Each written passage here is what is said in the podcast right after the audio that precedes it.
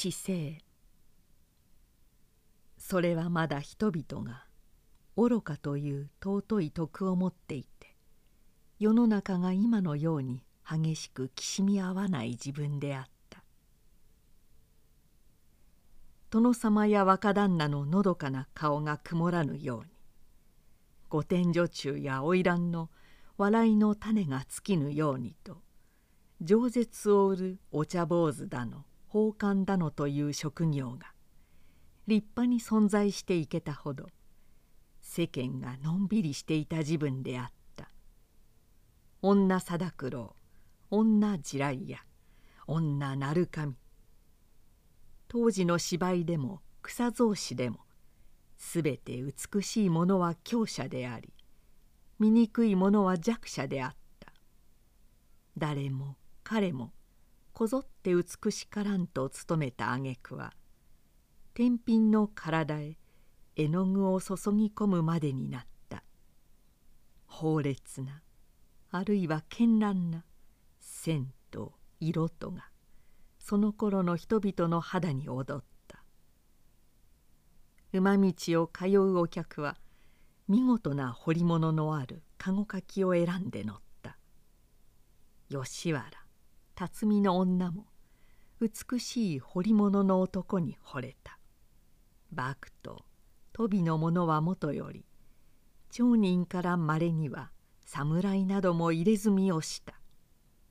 時々両国で催される彫り物会では参会者おのおの肌をたたいて互いに奇抜な衣装を誇り合い表し合った清吉という若い彫り物師の腕利きがあった。浅草の茶里文松島町の八兵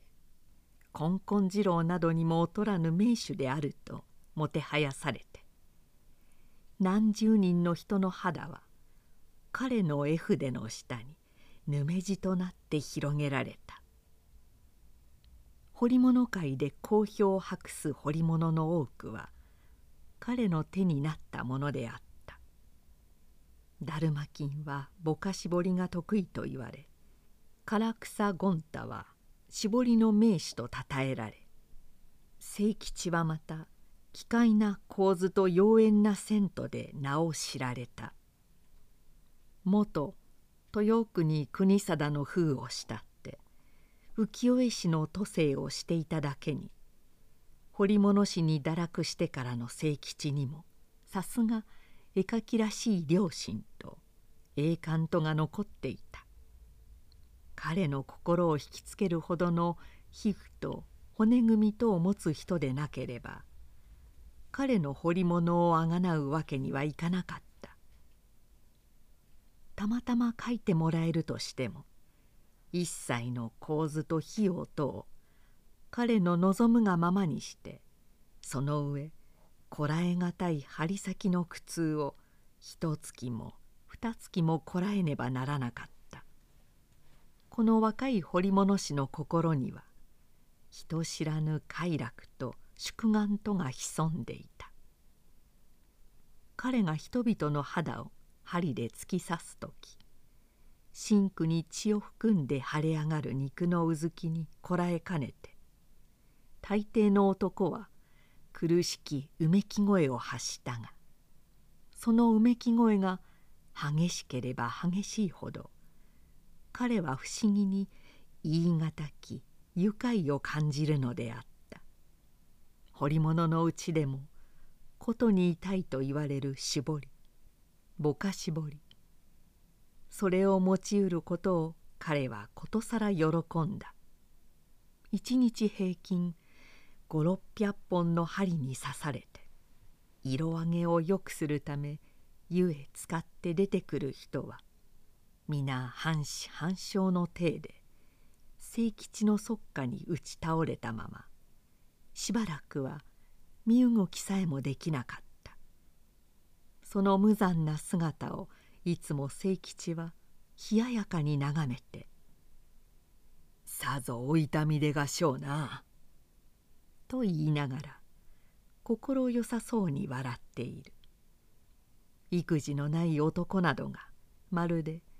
父子の苦しみのように口をゆがめ歯を食いしばりひいひいと悲鳴を上げることがあると彼は「お前さんも江戸っ子だ辛抱しなさい。この清吉の針はとびっきりに痛えのだから」こう言って涙に潤む男の顔を横目で見ながら構わず掘っていった。また我慢強い者がぐっと肝を据えて眉一つしかめずこらえていると「ふんお前さんは見かけによらねえ突っ張り者だ。だが見なさい。今にそろそろうずき出してどうにもこうにもたまらないようになろうから」と白い歯を見せて笑った。彼の年来の宿願は好奇ある美女の肌を得てそれへ己の魂を掘り込むことであった。その女の素質と要望とについてはいろいろの注文があった。ただに美しい顔。美しい肌とのみでは彼はなかなか満足することができなかった。江戸中の色町に名を響かせた女という女を調べても彼の気分にかなった味わいと調子とは容易に見つからなかった。まだ見ぬ人の姿形を心に描いて3年4年は虚しく憧れながらも彼はなおその願いを捨てずにいた。ちょうど4年目の夏のとある夕べ深川の料理屋平瀬の前を通りかかった時彼はふと門口に待っている籠の御簾の陰から真っ白な女の素足のこぼれているのに気がついた。鋭い彼の目には人間の足はその顔と同じように複雑な表情を持って映った。その女の足は彼にとっては尊き肉の宝玉であった。親指から立って小指に終わる繊細な5本の指の整い方。江ノ島の海辺で取れる薄紅色の貝にも劣らぬ爪の色合い。玉のようなきびすの丸み。清烈な岩間の水が絶えずそっかを洗うかと疑われる皮膚の潤沢。この足こそはやがて男の生地に声太り男のむくろを踏みつける足であった。この足を持つ女こそは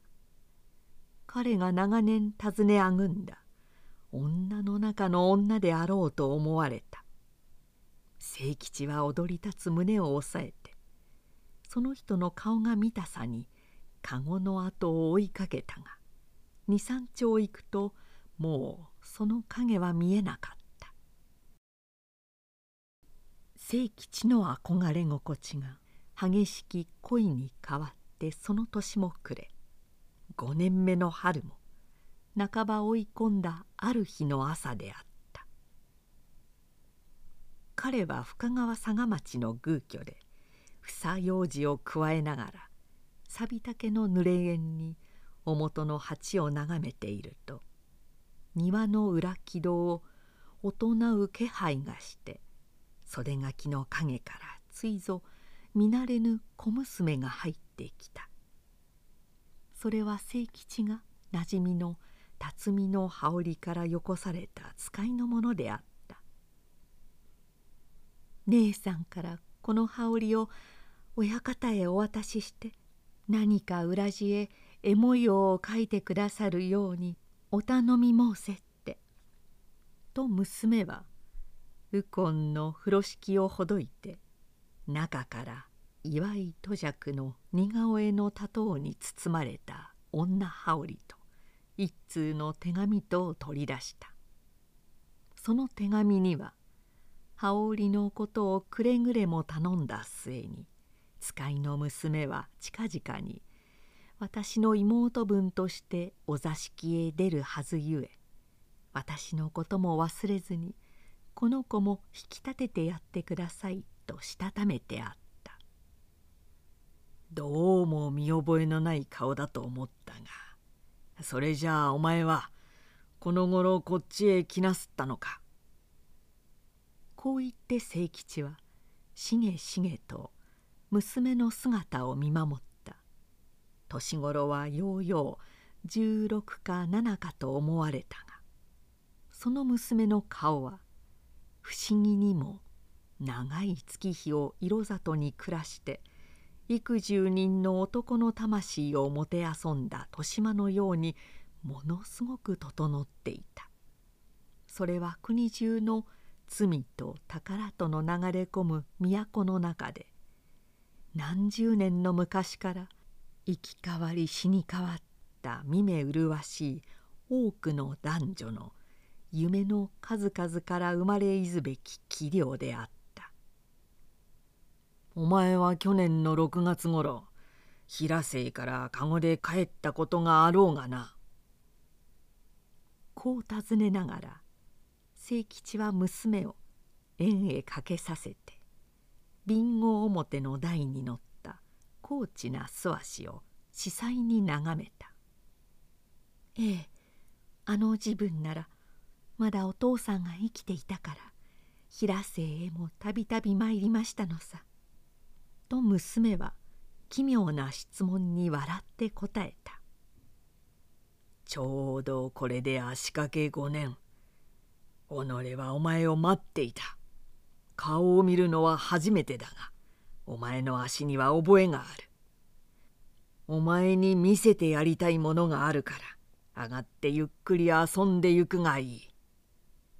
と清吉は糸間を告げて帰ろうとする娘の手を取って大川の水に臨む二階座敷へ案内した後巻物を2本取り出してまずその一つを娘の前に繰り広げた。それは古の暴君中央の張飛末期を描いた絵であった。瑠璃サンゴを散りばめた金冠の重さに得たえぬなよやかな体をぐったり高乱にもたれて羅陵の木草を膝端の中段に翻し右手に大杯を傾けながら今しも定然に形せられんとする生贄の男を眺めている日の風情といい鉄の鎖で獅子を道中へ結いつけられ最後の運命を待ち構えつつ火の前につむりをうなだれ目を閉じた男の眼色といいものすごいまでに巧みに描かれていた。娘はしばらくこの奇怪な絵の表を見入っていたが知らず知らずその瞳は輝きその唇は震えた。怪しくもその顔はだんだんと日の顔に似通ってきた。娘はそこに隠れたる。真の己を見いだした。この絵にはお前の心が映っているぞ。こう言って清吉は心よげに笑いながら娘の顔を覗き込んだ「どうしてこんな恐ろしいものを私にお見せなさるのです」と娘は青ざめた額をもたげていった「この絵の女はお前なのだ。この女の血がお前の体に混じっているはずだ」と彼はさらに他の一本の画幅を広げた。それは肥やしという画題であった。画面の中央に若い女が桜の幹へ身を寄せてそっかに類々と倒れている多くの男たちのむくろを見つめている。女の身辺を舞いつつ勝ち時を歌う小鳥の群れ。女の瞳にあふれたる抑えがたき誇りと喜びの色。それは戦いの後の景色か花園の春の景色か。それを見せられた娘は我と我が心の底に潜んでいた何者かを探り当てたる心地であった。これはお前の未来を絵に表したのだ。ここに倒れている人たちは皆これからお前のために命を捨てるのだ。こう言って清吉は娘の顔と寸分たがわぬ画面の女を指さした「御所だから早くその絵をしまってください」と娘は誘惑を避けるがごとく画面に背いて畳の上へ突っ伏したがやがて再び唇をわななかした「親方白状します」私はお前さんのお察し通りその絵の女のような性分を持っていますのさ。だからもう堪忍してそれを引っ込めておくんなさい。そんな卑怯なことを言わずともっとよくこの絵を見るがいい。それを恐ろしがるのもまあ今のうちだろうよ。こういった清吉の顔にはいつもの意地の悪い笑いが漂っていた。しかし娘のつむりは容易に上がらなかった。襦袢の袖に顔を覆うていつまでも突っ伏したまま「親方どうか私を返しておくれ。お前さんのそばにいるのは恐ろしいから」と幾度か繰り返した。まあ待ちなさい。己がお前を立派な器量の女にしてやるから」と言いながら清吉は何気なく娘のそばに近寄った。彼の懐にはかつて和蘭医からもらった麻酔剤の瓶が忍ばせてあった。火はうららかに川も置いて八畳の座敷は燃えるように照った。水面から反射する光線が無心に眠る娘の顔や障子の髪に金色の波紋を描いて震えていた。部屋の仕切りを立て切って彫り物の道具を手にした清吉はしばらくただうっとりとして座っているばかりであった。彼は今初めて女の妙相をしみじみ味わうことができた。その動かぬ顔に相対して10年100年この一室に正座するともなお開くことを知るまいと思われた。古のメンフィスの民が荘厳なるエジプトの天地をピラミッドとスフィンクスとで飾ったように清吉は正常な人間の皮膚を自分の恋で彩ろうとするのであった。やがて彼は左手の小指と無名指と親指の間に挟んだ絵筆の方を娘の背に寝かせその上から右手で針を刺していった。若い彫り物師の心は墨汁の中に溶けて皮膚ににじんだ。焼酎に混ぜて掘り込む琉球酒の一滴一滴は彼の命の滴りであった。彼はそこに我が魂の色を見た。いつしか昼も過ぎてのどかな春の日はようやく暮れかかったが清吉の手は少しも休まず女の眠りも破れなかった。娘の帰りの遅きを案じて迎えに出た箱屋までが「あの子ならもうとうに帰っていきましたよ」と言われて追い返された。月が対岸の都州屋敷の上にかかって夢のような光が沿岸一帯の家々の座敷に流れ込む頃には彫り物はまだ半分も出来上がらず清吉は一心にろうそくの芯をかきたてていた。一点の色を注ぎ込むのも彼にとっては容易な技でなかった。刺す針抜く針の度ごとに深い吐息をついて自分の心が刺されるように感じた。針の跡は次第次第に巨大な女郎雲の形を備え始めて再び夜がしらしらとしらみ染めた自分にはこの不思議な魔性の動物は八本の足を伸ばしつつ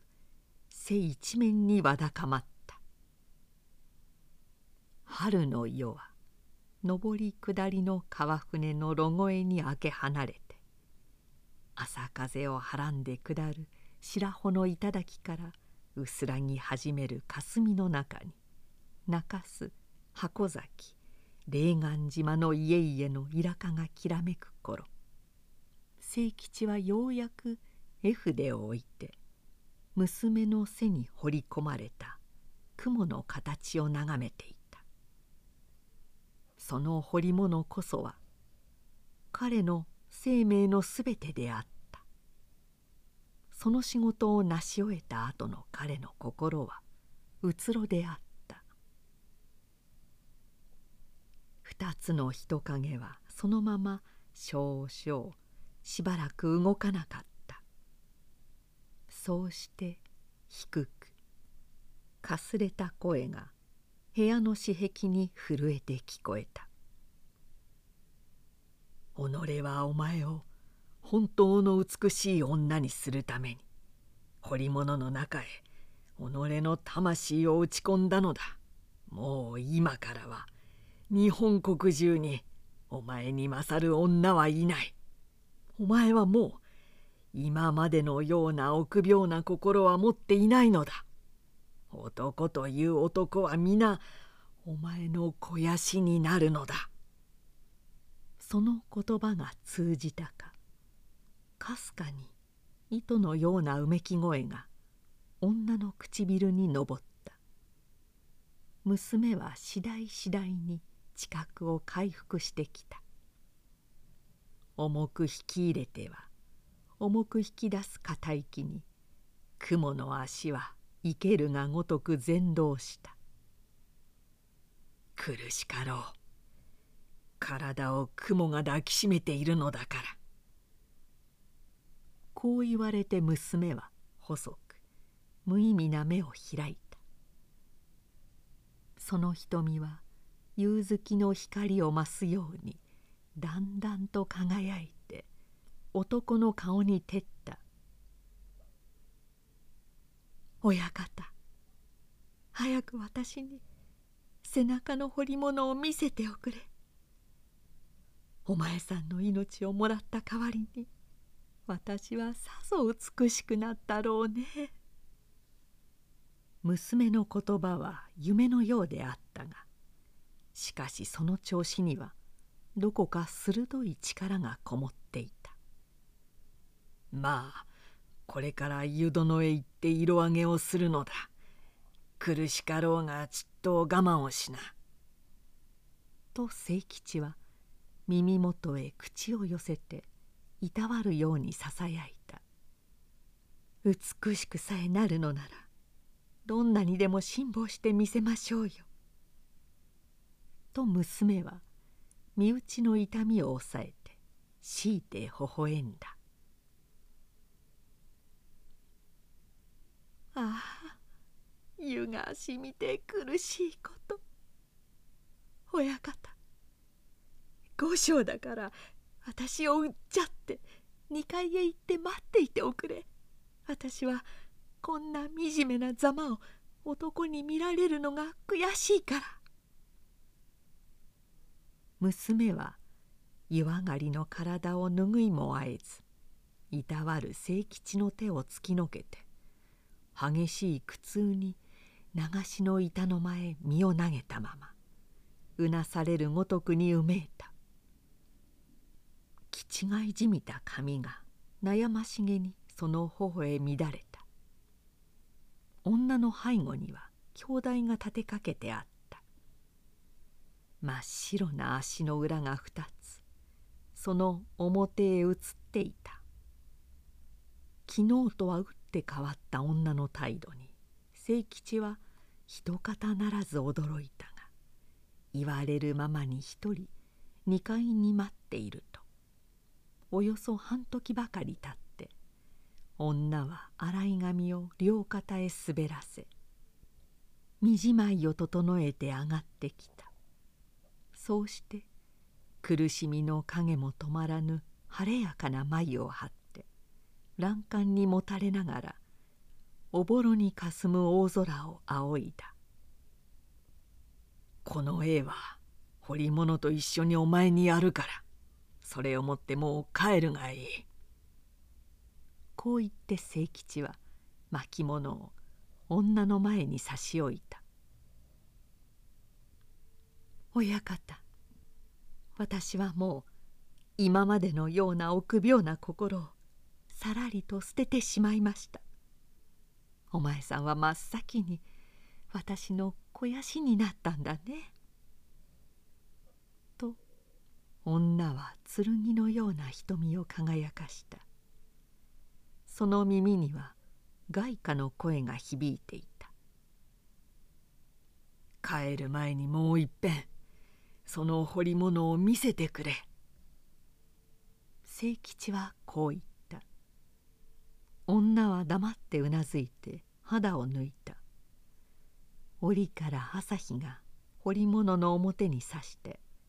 女の背中は産卵とした。